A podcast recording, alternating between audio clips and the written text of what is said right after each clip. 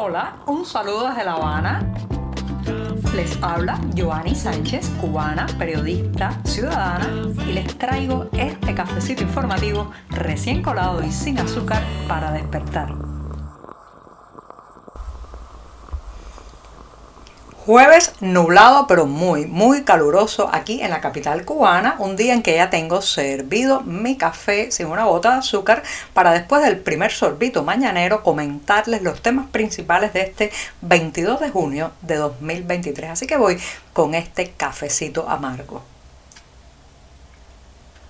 Después de este sorbito, les comento que ayer los televidentes que sintonizaron la mesa redonda, el programa más oficialista de la televisión nacional, se habrán quedado algo sorprendidos cuando escucharon la terminología, los conceptos, las palabras que se usaban allí. Era una mesa redonda dedicada fundamentalmente a, a la conversión de la economía cubana. Ya saben que estamos en un proceso lento, azaroso y sin mucha transparencia de la reconversión del sistema económico de la isla, lo que podríamos llamar un capitalismo de oligarquías, eh, tratando de copiar lo peor que se hizo en Rusia tras la implosión de la Unión Soviética. Bueno, pues en esa mesa redonda se invitó a una académica, la profesora Iliana Díaz Fernández, que desplegó una serie de conceptos, señoras y señores, que hasta hace muy poco estaba prácticamente prohibido decirlos en los micrófonos nacionales. Por ejemplo, despidos, salarios libres, también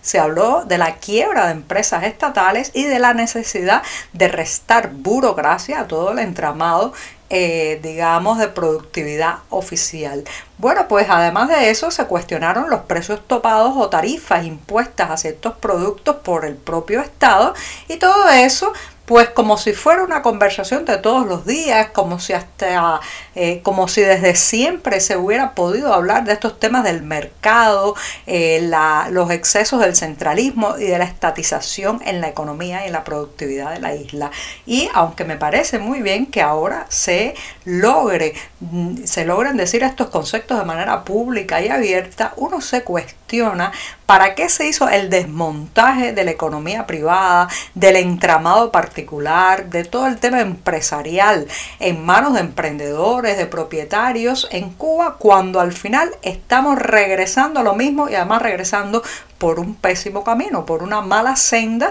guiado además por el oficialismo desde arriba, desde la verticalidad y copiando los peores modelos como es el modelo de transición económica rusa. ¿Para qué se hizo la eh, ofensiva revolucionaria en 1968, de la que por cierto el régimen nunca ha realizado una autocrítica pública, si ahora estamos tratando de volver a lo que ya teníamos y era que eh, el empresario velara por el funcionamiento de su compañía, eh, regulara también dentro de su compañía de manera independiente desde el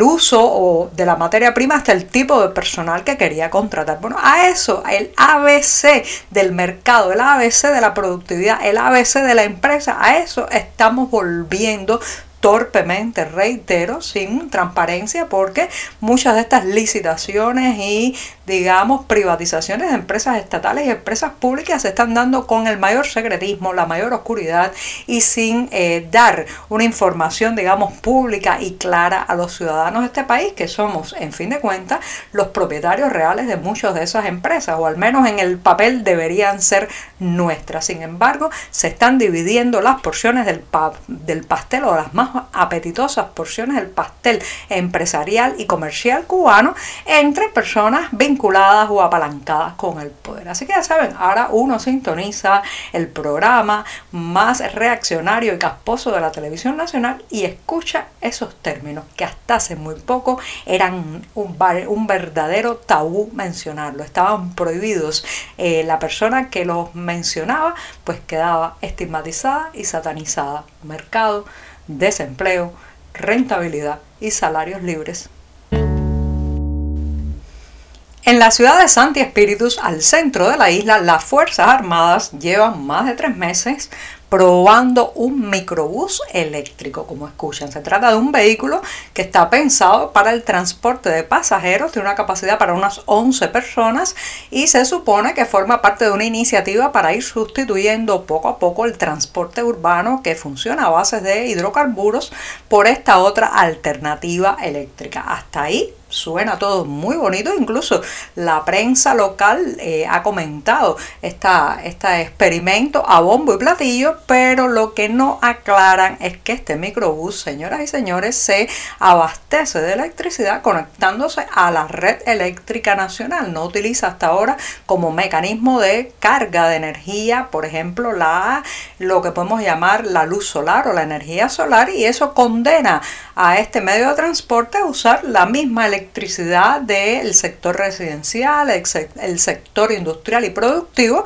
por lo que dentro de los largos apagones que está sufriendo la, la provincia de Santi Espíritu, suena bastante contradictorio que se necesite enchufar, digamos así, a este vehículo eléctrico, a esa red, para poder entonces mover pasajeros. Esto es como la serpiente que se muerde la cola. Tenemos un microbús que se abastece de energía eléctrica, pero no hay electricidad la suficiente cantidad de horas para cargarlo y que pueda transportar personas de un punto a otro de Santi Espíritus.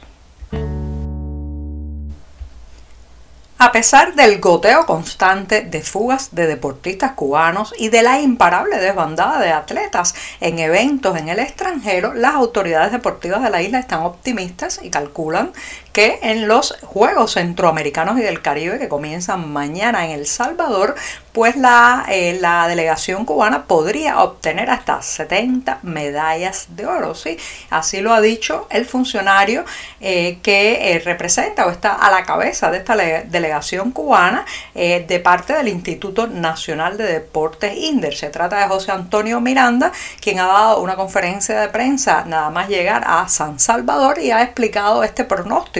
de unas 70 medallas de oro. Pero más allá del medallero, más allá del color de las preseas, lo que habrá que estar muy atentos a cuántos atletas de la isla aprovechan esta oportunidad para escapar, para fugarse. Ya saben que cada vez este fenómeno es más creciente, más común, eh, precisamente en la misma medida que se agrava la crisis económica dentro de Cuba, que, que se recortan más y más libertades, pues los atletas deciden aprovechar estos viajes al extranjero para escapar y radicarse en otros lares.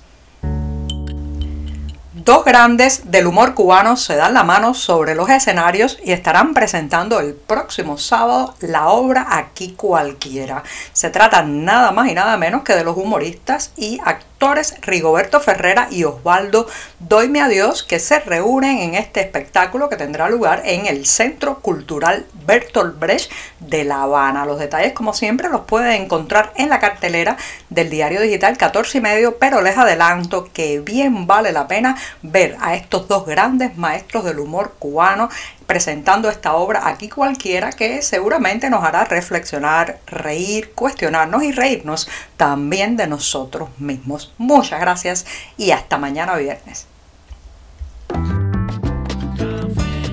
Por hoy es todo. Te espero mañana a la misma hora. Síguenos en 14medio.com. También estamos en Facebook, Twitter, Instagram y en tu WhatsApp. No olvides, claro está, compartir nuestro cafecito informativo con tus amigos.